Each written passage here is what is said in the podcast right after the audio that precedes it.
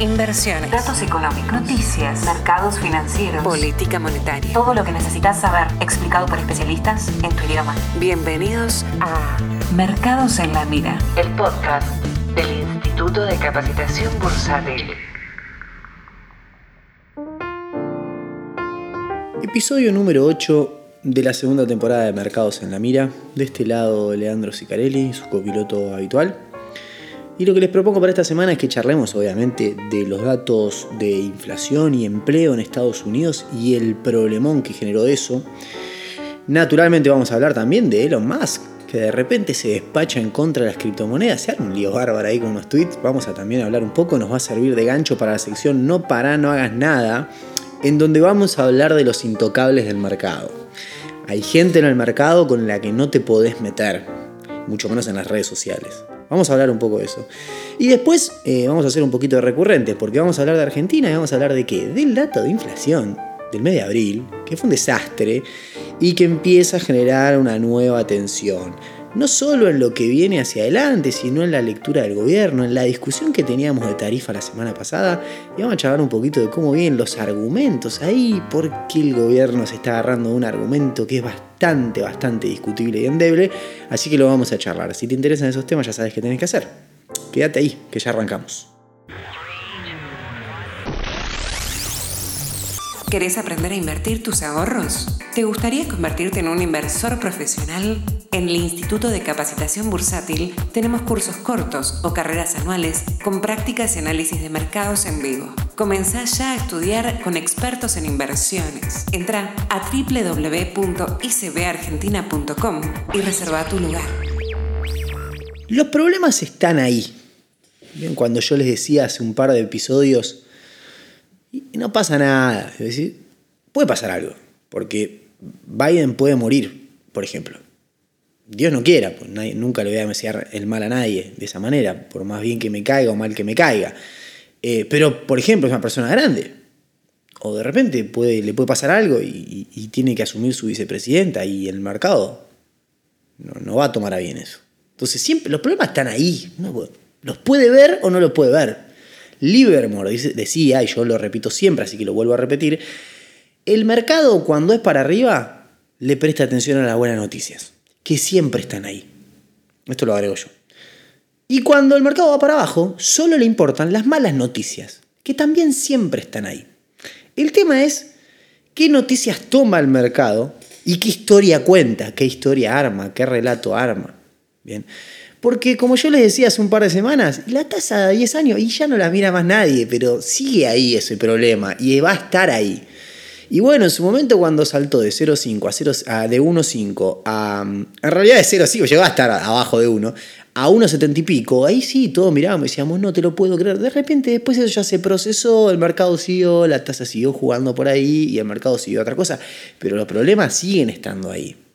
La discusión de la inflación sigue estando ahí. Ahora, no todos los días el mercado va a ir para abajo porque está la discusión de la inflación. El problema es como cuando pasa como pasó esta semana, en donde vienen una seguidilla de datos malos que permiten en el mercado armar un cierto relato de algo malo que está pasando y la cosa empieza a escalar como escaló del lunes a miércoles. Los primeros tres días de esta semana fueron terriblemente malos, terriblemente malos. Habíamos cerrado la semana pasada con malos datos, ¿bien? Eh, hubo varios datos de empleo, ahora yo no sé si el de ADP o el de nómina salarial fue el viernes y otro el lunes, no me acuerdo cuál fue cuándo. Pero digo, ya arrancamos mal la semana porque se suponía que Estados Unidos iba a generar un millón de puestos de trabajo y generó 266 mil. ahí tiene un bardo, bárbaro, porque dicen, che, ¿cómo 260 mil? Un palo había que generar. No, bueno, generó un cuarto de lo que esperábamos ya arrancamos mal la semana. Con ese dato arrancamos mal la semana. Al, día tuvimos el otro dato, que es el dato de empleos abiertos.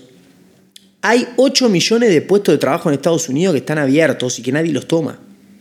Las empresas son cada vez más, yo hace poco les contaba de McDonald's, pero hay otras empresas ya que están empezando a decir, no, puede, no, no hay forma de contratar gente les ofreces un mejor salario, menos horas, les pones un bonus eh, de esto, del otro, y la gente no viene, no quiere laburar.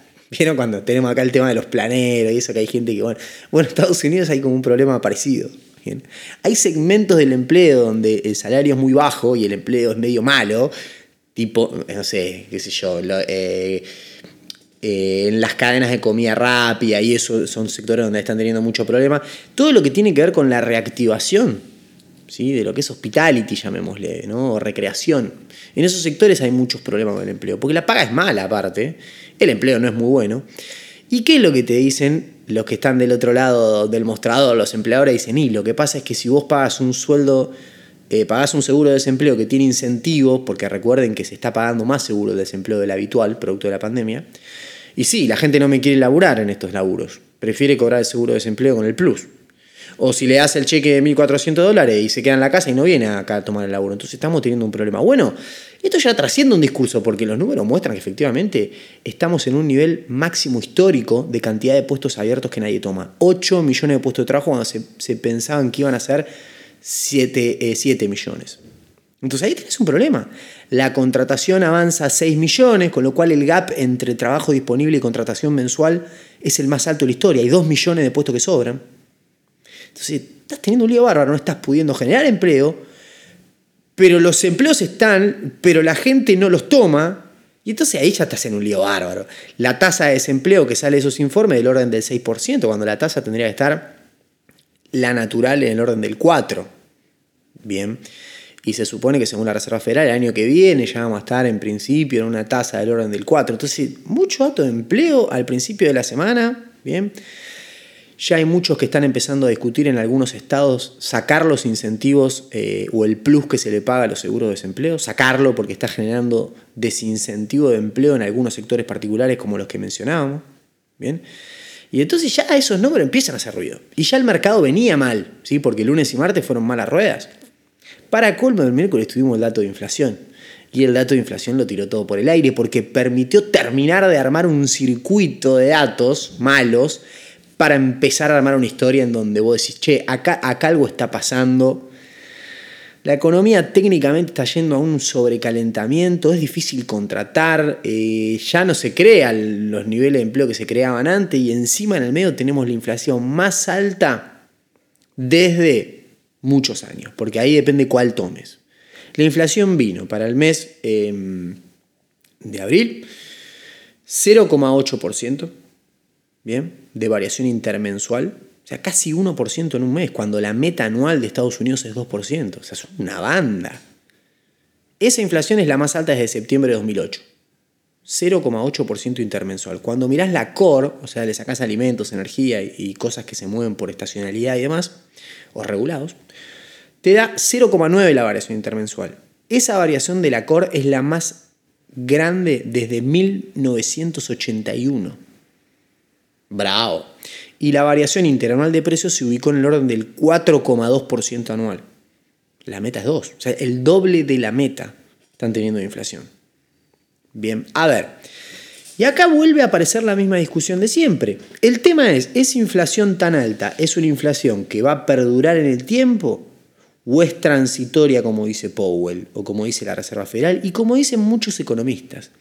Que incluso se ponen a mirar adentro de los rubros que explican la variación de precio y los tipos lo que te dicen es, mira que tenés mucha variación en sectores como, bueno, en hospitality, todo lo que tiene que ver con recreación, en autos, en transporte, todos los sectores que están rotos, las cadenas que se rompieron en la cuarentena, las cadenas de valor que más están sufriendo, que no pueden contratar gente, en donde muchas empresas desaparecieron, faltan empresas en algunos eslabones de la cadena. ¿Por qué? Porque son las, la cuarentena mató a esos sectores. Entonces, está teniendo mucho problema en esos sectores. Por eso no es, tan, no es tan descabellado pensar que la inflación va a ser transitoria, porque cuando esos sectores se reactiven, y logren tapar todos los huecos que tienen, el problema se soluciona. El tema es que ahora estás en la transición de sectores rotos a sectores que tienen que eh, volver a nacer. Entonces la gente vuelve a llamar y dice, che, ahora sí quiero viajar, quiero alquilar un auto, quiero alquilar un hotel. Y bueno, pero estamos quebrados, bueno, pará, no tenemos gente en limpieza, pusimos el aviso, pero nadie viene porque el seguro de desempleo... Todo ese lío, ese lío luce bastante transitorio, no es algo que vaya a durar mucho en la economía estadounidense. Entonces ahí volvió a aparecer la discusión. El mercado cuando salió este dato, se hizo percha, pero percha a niveles que hacía meses que no veíamos. Caía del 3% en el Nasdaq, eh, el Standard Poor's menos 2% durante la rueda. Se hizo percha, porque sí, porque nadie esperaba este dato. Bien. Pero bueno, la discusión sigue siendo, recién vi un gráfico de cómo proyectaba la tasa del mercado. Bien. Y siempre el mercado exagera, siempre no, no es algo nuevo que el mercado piense que va a haber más inflación de la que en verdad después termina viendo. Pero bueno, en este caso se dio al revés. La inflación vino por arriba y el susto se lo comió el mercado. Bien. También otra cosa que hoy justo leía eso, ahora se, se los iba a comentar. La Reserva Federal dice esto es transitorio. Pero ¿cuánto, o sea, transitorio, ¿qué, ¿qué me estás diciendo? ¿Son cinco meses, diez meses, un año, dos años? ¿Cuánto falta? Porque, o sea, no, no sé. Bueno, eh, Waller es ayer creo que uno de los, de los integrantes del directorio que trabajaban en la Reserva de San Francisco, eh, de San Luis, perdón, eh, dijo, no, bueno, transitorio significa más o menos dos años. O sea, significa este año no, o sea, este año la inflación va a estar por arriba del 2% y el año que viene también. Recién a partir de 2023 vamos a ver una inflación en el orden del 2% o menos. Bien, bueno, ahí tenemos un horizonte temporal que ya te permite pensar, digo, bueno, transitorio va por ahí, está bien. Entonces, en principio, hasta, hasta esa época ustedes no harían nada en la Reserva Federal. Y el tipo contestó, y la verdad es que vamos a necesitar varios meses más de estos datos como para modificar algo en la política monetaria. Por el momento con este dato no nos asustamos en el ruido que te mete el mercado, porque en serio, los que estábamos en la pantalla vimos que cuando salió el dato fue un caos, un caos, ¿sí? fue un caos. Y efectivamente el mercado no encontró piso ese día. Y el jueves abrió con un rebote de uno y pico y se hizo de goma de vuelta. Y sobre el final recuperó un poco y, terminó relativamente bien. O sea que ni siquiera el rebote se nos dio del todo seguro. Mucha volatilidad intradiaria ahí. Eh, pero después de todo ese ruido, y el discurso de la Reserva Federal sigue siendo consistente. Porque si los tipos te dicen es un año y pico, si cuando vos mirás los rubros efectivamente son rubros que vos decís, bueno, claro, es natural que estos sectores empujen tanto la suba de precios porque tienen unos líos bárbaros. Pero en cuanto esos líos se normalicen, acorde a se normalice la economía, y ese es el supuesto, que la vacuna funcione, que no hay tercerola y que no pasa nada raro hacia adelante. Acorde a todo eso, la inflación se puede ir tranquilizando. Bien. Y entonces era transitorio. Y entonces la Reserva Federal tenía razón. Y entonces el mercado, se puede decir, se preocupó un poquito de más, pero está bien que el mercado se preocupe. No puede ir todo siempre para arriba. Bien. Y en ese todo va para arriba hay cosas que no son muy serias e igual suben y eso en algún momento el mercado lo tiene que corregir. Y hablando de eso, tenemos que hablar del Bitcoin, tenemos que hablar de Elon Musk.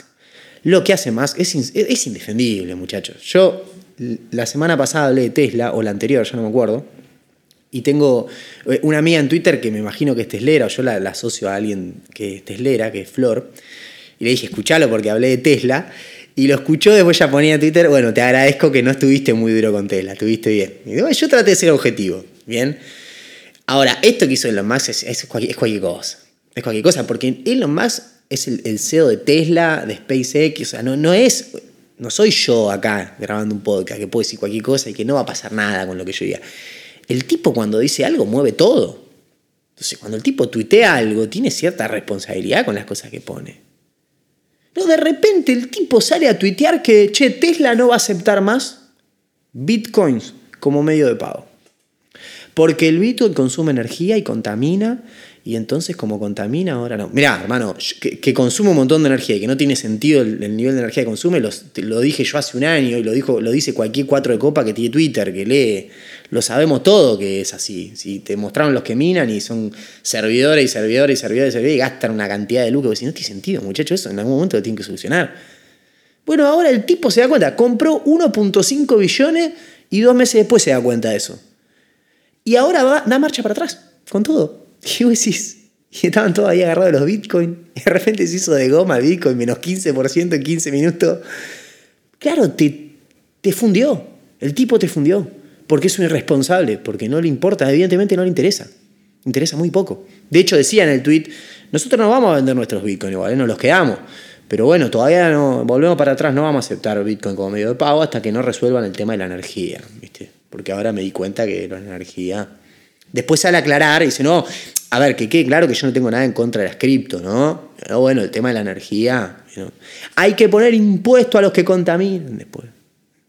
Y después para rematarla el tipo pone el Doge, el, el, el, la moneda meme, el cripto meme, este no contamina. ¿viste? Hace un tiempo ya había leído que él iba a aceptar en, en SpaceX, la empresa eh, de viajes intergalácticos, iba a aceptar como medio de pago eh, Dogecoin, o sea, la moneda del meme. Bien. Y te tiene que hacer ruido, no puede no hacerte ruido, hermano, porque no es serio. Por, en buena parte por lo que estábamos hablando la semana anterior o la otra cuando hablábamos de Tesla, loco, el chabón tiene un montón de proyectos que son muy interesantes y que son muy zarpados en términos tecnológicos y en términos de que van a hacer avanzar a la humanidad si funcionan. Hermano, no podés estar comprando la moneda de un perrito.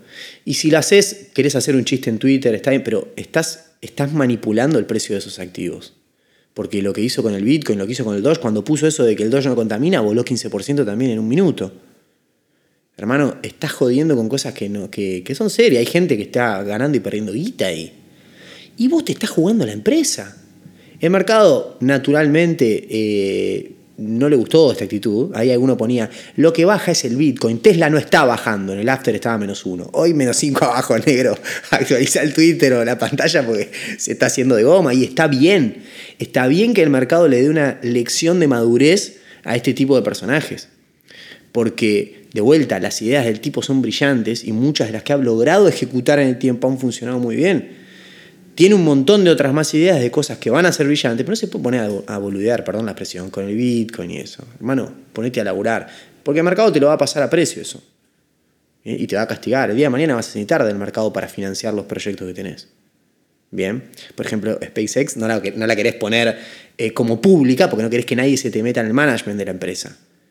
¿Y cómo vas a conseguir entonces si seguís con este tipo de actitudes? Bien. hay gente que es intocable en el mercado y eso está mal. Vamos a la sección no para no es nada. Los intocables del mercado. Hay tipos que vos no podés decir nada porque tiene una legión de fans atrás que te matan, ¿viste? Si decís, entonces decís, che, qué tontería acaba de hacer Elon Musk. ¿Cómo vas a decir eso? Si Elon Musk. Y bueno, obviamente, Elon Musk puso un tipo, llegó a Marte, vos no hiciste nada. No, está bien, ya está bien. A ver, Nadie le, quita ese mérito. Ahora, tenemos que tener la capacidad de darnos cuenta cuando dice una idiotez o hace una estupidez o cuando hace algo que es genial. No puede ser que no puedas distinguir entre poner una persona en Marte y tuitear de que ahora te enteraste después de 1.5 billones que el Bitcoin contamina o que, gasta mucha energía, negro. Lo sé yo, que soy un 4 de copa, no lo sabe vos, que sos el CEO, el tipo más rico del mundo. Y bueno, entonces tenemos que tener esa capacidad, ¿no? Hay gente que es intocable. Jeff Bezos, eh, con besos me pasó el otro día una que es buenísima. Eh, ponen una foto de Jeff Bezos en Twitter. Una foto del chabón fachero, parece el del transportador, todo fachero, así que bueno, Jeff Bezos no es fachero. Y bueno, ahí sale que parece un modelo el tipo. Le ponen un fondo todo de colores así, bien como tenues, como un amanecer, y una frase del tipo abajo Jeff Bezos. Genio, visionario. La frase dice, el estrés viene de ignorar las cosas que no deberías ignorar. ¿Viste? Claro, te ponen esa frase, con esa imagen, con la foto en el coso, y la página era super inversores o visionarios del no sé qué, y uno dice, uh, bueno, ni siquiera sé si es de besos la frase, pero bueno, estaba ahí, lo vi en, Twitter. Y se me ocurre pensar, digo, ¿no? Y, yo leo la frase y digo, la frase no tiene sentido. El estrés viene de ignorar las cosas que no deberías ignorar. No, o sea, si las ignorás no te vas a estresar. No tiene sentido la frase. Tal vez de, preocuparte por cosas que no debiste haber ignorado en el pasado, por ahí. Por, ahí venga por ahí la frase, no sé. ¿Para qué? ¿Y quién sos vos para decir si esta frase... No te das cuenta que es beso? ¿Cómo vas a decir que es beso? Pero ¿cómo se te ocurre pensar eh, distinto que una persona como... no, no sé. A ver, se me ocurre contestarte que en la NASA también piensan distinto a Jeff Bezos, por eso le dan los contratos a Musk y no se los dan a él. Por eso está reventando acciones de Amazon hace como dos meses, porque no sabe cómo financiar Blue Origin. Tiene que sacar la guita de Amazon, porque los contratos no los consigue en la NASA. Así que no soy el único que piensa que, que, que Jeff Bezos se puede equivocar. Yo soy un gran defensor de Jeff Bezos, aparte. Y, de hecho, alguna vez picanteaba con que me gusta más Bezos que. que qué raro te estoy diciendo. Que Musk. Eh, en términos de SEO, lo prefiero. Y por, en parte porque es mucho más responsable y no hace las cosas que hace Elon Musk. Pero intocable, no puede decir nada porque se supone que hace todo bien el tipo. Muchachos, no se pongan en esa postura porque en algún momento esos tipos se equivocan. ¿Bien? Galperín en Argentina, no puede, de Galperín no puede decir nada. Pues si pones algo de Alperín, un ejército de trolls te vas a hacer cenar en la red. Bueno, perdón. Yo ponía el otro día, chicaneando. Yo soy. Eh, aparte, alguno me- se me hacía el canchero ahí, lo, mat- lo partí al medio con dato porque sé mucho del sector cuero, porque trabajé un tiempo en el sector cueros, igual que el sector calzado. Entonces, de esos sectores tengo algunas, conozco bastante. No es que hablo porque hablo, porque es porque trabajé mucho tiempo en esos sectores y los conozco. Bueno, muchos hablan de Galperín, pero pocos saben lo que es ADESA, que es la empresa de la familia Galperín, que es una curtiembre, que el negocio de las curtiembres en Argentina está montado sobre la prohibición de la exportación de cuero en bruto. Es una política pública. Bien, que está, ahora está prohibida de facto porque por una cuestión de precio de referencia que se toma un precio de Estados Unidos, entonces los tipos no pueden exportar. Los frigoríficos, el, cuero crudo acá en Argentina es el más barato del mundo prácticamente. Eh, no está cuidado como corresponde, porque bueno, ahí está toda la dinámica. Si no me lo pagan, no te lo cuido. Entonces algunos los exportan a Paraguay, entonces las curtiembres se quejan y no, dámela, lo pago más barato. El negocio de las grandes curtiembres en Argentina, de las grandes, de las de las cámaras SICA, está en comprar el cuero barato, porque no se puede exportar, es barato. Entonces se compra barato y se exporta caro, negocio. Bien. Pero bueno, obviamente, cualquier industrialista, yo en mi caso me parece que es una buena política porque las curtiembres ponen un montón de empleo, le, eh, en muchos casos es empleo en blanco, las grandes, las grandes no las chicas, y obviamente le suben el valor y exportan algo con mayor valor agregado. Bien. Bueno, pero después no te andes haciendo el liberal de discurso de que ay, el Estado, en donde se mete el Estado hace lío. Disculpame, el negocio de tu familia parte de una política pública. Bien. Y entonces ahí estaba la discusión, porque decíamos, bueno, pero entonces Galperín sí, Galperín no. Yo lo que decía es, bueno, mirá, es un tipo que ya la familia tenía guita, hacer guita con el negocio de las curtiembre, con otras cosas que deben hacer. Entonces la historia cambia, porque no es el tipo que arrancó en un garage y bueno, y qué sé yo. Entonces ya salían los anti-Galperín, ¿no? Y me decían, ah, entonces es un inútil. No, no es un inútil el tipo, porque el tipo tuvo una visión de negocio muy, eh, eh, que evidentemente fue muy exitosa y le fue muy bien. Acá hay tipos, y, si hay algo que caracteriza a las clases altas en Argentina, los grandes eh, emporios, es que los hijos de los grandes poderosos fueron incapaces de gestionar bien las empresas de los padres. Y tenemos muchos ejemplos de hijos de ricos que fundieron las empresas de los papás en Argentina. La sede, el correo, un montón de empresas, ¿bien? de personajes que no han sabido gestionar. Entonces, el tipo tiene una capacidad para gestionar la empresa. Va a decir, bueno, hice lo que hizo eBay, sí, puede ser. Y tiene su PayPal, que es mercado de pago, toda una misma empresa, sí. Y tiene cositas de Amazon. Bueno, no importa, hermano. Miró para el lugar que tenía que mirar, copió lo que tenía que copiar o lo que vos quieras, pero el tipo la hizo bien. Entonces, ese es un mérito que no te lo puedes sacar. Ahora, de ahí a que sea intocable, qué sé yo, no sé. Yo lo, lo leía opinar de la franja de Gaza, porque eso después también eso para la sección cómo se lo explicás a un extranjero, porque no la vamos a hacer hoy porque estamos medio pasados de tiempo y queda lo de inflación en Argentina. Pero esa cosa de opinar de todo que tenemos, qué cosa, ¿no? Hoy, está, en esta semana hubo expertos en Colombia, después expertos en Israel, después expertos en Palestina, en la franja de Gaza, después volvieron a ser expertos en la vacuna. Opinan de todo, y que está bien igual porque las redes son para opinar de todo, pero a veces hay que poner un poquito de responsabilidad a la opinión, ¿no? Porque el tema es que opinamos de todo como expertos. Entonces, Vos prendés la tele, llevan a un economista y le preguntan de, qué dosis, si la primera y la segunda dosis son distintas epidemiológicamente y si la vacuna. ¿Y, el tipo contesta, el economista, no, bueno, no, porque la segunda vacuna, el virus ahí, el que te ponen es un coso de un chimpancé. Flaco, no podés decir, no sé, hermano, soy economista, me estás preguntando de algo que no tiene nada que ver, no sé.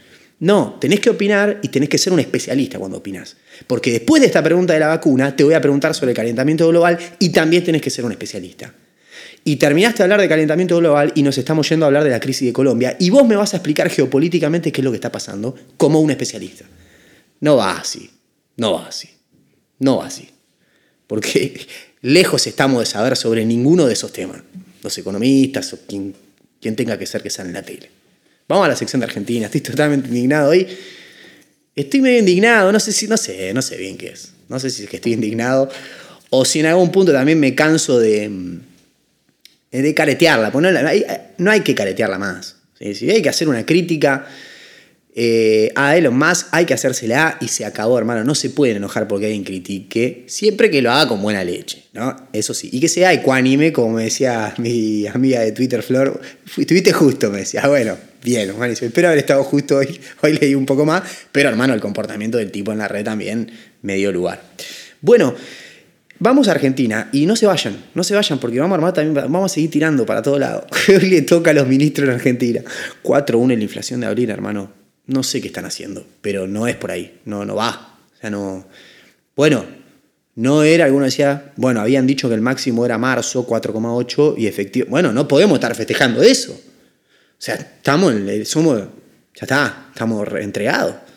4,1 de inflación en abril. Lo más gravitante de todo esto, que tenemos un 4,6 de regulados. Hagan esto, váyanse al informe, a la última parte, que hay un link a un Excel donde está la serie. Eh, perdón, regulado, dije, me refería a núcleo. Y fíjense cómo evoluciona puntualmente la inflación núcleo, que no tiene el efecto de estacionales y regulados directos, sino de manera indirecta, pero no de manera directa. Esa inflación no para de subir desde mediados del año pasado que está subiendo. Y esa es la verdadera inflación que nos tiene que preocupar. Porque el estacional le das un día, al regulado le das al otro día, después lo planchás y listo. Pero después se va pegando en la núcleo y la núcleo sigue subiendo. De hecho, acabamos de decidir en el tema tarifas que iba a haber un aumento a partir de, este mes de mayo del 9%. O sea que ya en mayo contamos con un 9% de aumento en tarifas de luz.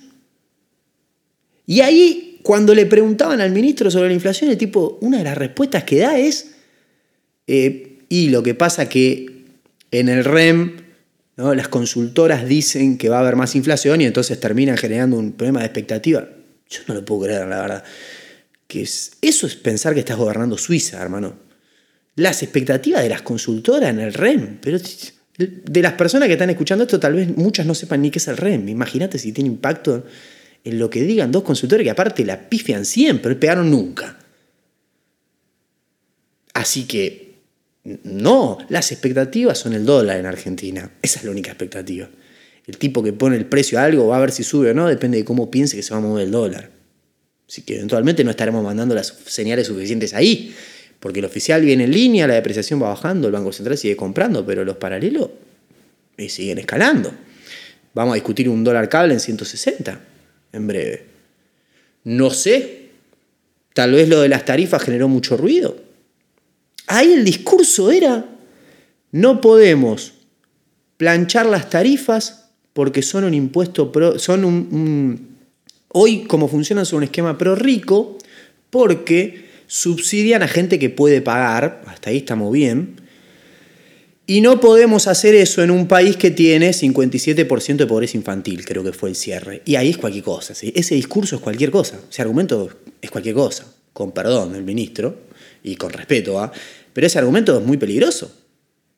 Ese argumento no tiene ni pies ni cabezas, porque con ese argumento se puede decir cualquier cosa. Yo puedo decir, eh, bueno, ¿cuánto cobra el ministro? Que cobre la, que la mitad. Porque no puede ser que en un país con 57% de pobreza infantil un ministro cobre tanta plata. Ministerio de la Mujer, no, para más adelante, porque no puede ser que en un país con 57% de infantil tengamos un Ministerio de la Mujer. Eh, el INADI, no, para más adelante, porque con 57%... Ojo con los discursos o las justificaciones que se usan, porque eh, con esa justificación, moralmente, no hay nada que tenga que estar por delante de eso. Entonces, cerremos el Ministerio de Educación, cerremos el Ministerio de Transporte, cerremos todo. No hagamos más nada hasta que no baje la pobreza. No, los países tienen que seguir haciendo todo lo que están haciendo y en el medio tratar de hacer bajar la pobreza. No, no podemos congelar el país porque hay pobreza. Entonces dejemos de dar clases, dejemos de hacer todo porque hay 57%. No, no es un argumento. Y acá viene lo importante porque si no se enojan con eso que yo digo, yo estoy de acuerdo que no se pueden retrasar las tarifas al infinito. Y que si la inflación va subiendo y vos de alguna manera tenés que ir corrigiendo las tarifas. Porque si no, después vas a tener, obviamente, que, compensarlo con, más déficit. Es así, no, no hay. O sea, sale de un lado, sale del otro. Bien. Ahora, hay contextos y contextos para mover las tarifas. La discusión venía por el lado de que estábamos en una pandemia y entonces con los niveles de pobreza que hay, justamente lo que los, tipos, lo que los otros decían, también se agarran de la pobreza y decían, con estos niveles de pobreza que hay, no le podés subir las tarifas a la gente. Esperá, en seis meses, después vemos, no sé. Una discusión que es válida para dar y que, no sé, en algunos casos me encuentra de un lado, en otros del otro, porque es una discusión válida. Ahora los argumentos, y parte debería de los dos lados, son bastante flojos. La pobreza, ¿qué tiene que ver la pobreza? Porque ojo con eso porque puede justificar cualquier cosa. Es como un comodín, ¿no? Y claro, cuando después le vas a preguntar por qué hay inflación, no es porque suben las tarifas, es porque en una encuesta del Banco Central, ¿viste? Y no, yo no coincido para nada con eso. La verdad que no coincido para nada con eso. Hemos tenido ese tipo de discursos de que las expectativas... En Argentina las expectativas tienen muy poco impacto sobre los precios. La única expectativa es el dólar. Bien. Eh, así que la situación está bastante más compleja, no solo por el dato de inflación en sí, sino por los diagnósticos que hay. Encierro con esto, que también lo vuelvo a decir, ya lo dije 20 veces, pero lo vuelvo a decir. El tema del, del mercado en pesos, de la deuda en pesos, de que estamos rodeando y que hay deuda en pesos, entonces el mercado en pesos, yo no veo que haya ningún mercado de peso de nada. O sea, estás renovando los vencimientos porque te has atrapado a los pesos por el cepo y las regulaciones. De hecho, con este dato de inflación se confirma otro mes más en donde las tasas en pesos rinden menos que la inflación. El tipo que apuesta al peso está perdiendo. Hace casi un año. ¿Qué mercado de pesos vas a tener? Todo transaccional, es todo corto plazo. De hecho, miras la curva ser en la parte corta, es pre negativo, porque la gente se quiere cubrir contra la inflación. Está dispuesta a pagar para que la ate esa inflación. Eso es spread negativo en la parte corta de la curva ser. ¿Qué mercado de peso está generando ahí? No, yo no veo ningún mercado de peso. Bueno, hay un error de diagnóstico. Es el mismo error de diagnóstico que estamos hablando hace un año. Desde los primeros episodios de Mercados en la Mira estamos con este tema del mercado de pesos, de la tasa de interés, de no, dar, de no pagar un poquito más de tasa, porque no, y el déficit financiero. Hermano, ¿qué es lo que estamos buscando haciendo que el que invierte en pesos pierda? ¿Qué estamos buscando? No entiendo. Que compre dólares para después ir a decirle, ah, te la fugás. ¿Cuál es el sentido? Falta un cambio de diagnóstico y un cambio en el. Eh, y el cambio de diagnóstico va a generar que se cambie el curso de esa política. En eso, porque en otras cosas se han hecho las cosas bien o han funcionado mejor las cosas que se hicieron. Incluso cuando yo decía en algunos casos, las regulaciones no están volviendo del todo para atrás, no va a alcanzar, alcanzó, me equivoqué yo. Listo, chao. En otros casos me equivoqué de optimista, dije lo del canje, ya está, con esto más o menos estamos, no, después metieron regulaciones y se hizo de goma todo. Me equivoqué, ahí fui muy optimista. Al final me equivoqué bastante, ¿no? Bueno, pero sigo acá, pero sigo acá. A mí no me borra nada ni nadie. Así que todos los viernes por el momento va a seguir habiendo mercados en la mira. De hecho, terminamos este nuevo episodio también y nos vamos a encontrar la semana que viene. Les dejo un saludo a todos. Pueden cursar eh, sus insultos y sus protestas por haber, por haber tocado hoy a los intocables. Me los pueden mandar por Twitter, ¿sí? Por privado. En general no me puten en público, sino eh, porque les voy a contestar. Les dejo un saludo muy grande. Espero que lo hayan disfrutado y nos encontramos la semana que viene con más mercados en la mira. Si querés conocer más, ingresa en www.icbargentina.com o seguinos en nuestras redes sociales. Escuchaste Mercados en la Mira, el podcast del Instituto de Capacitación Bursátil.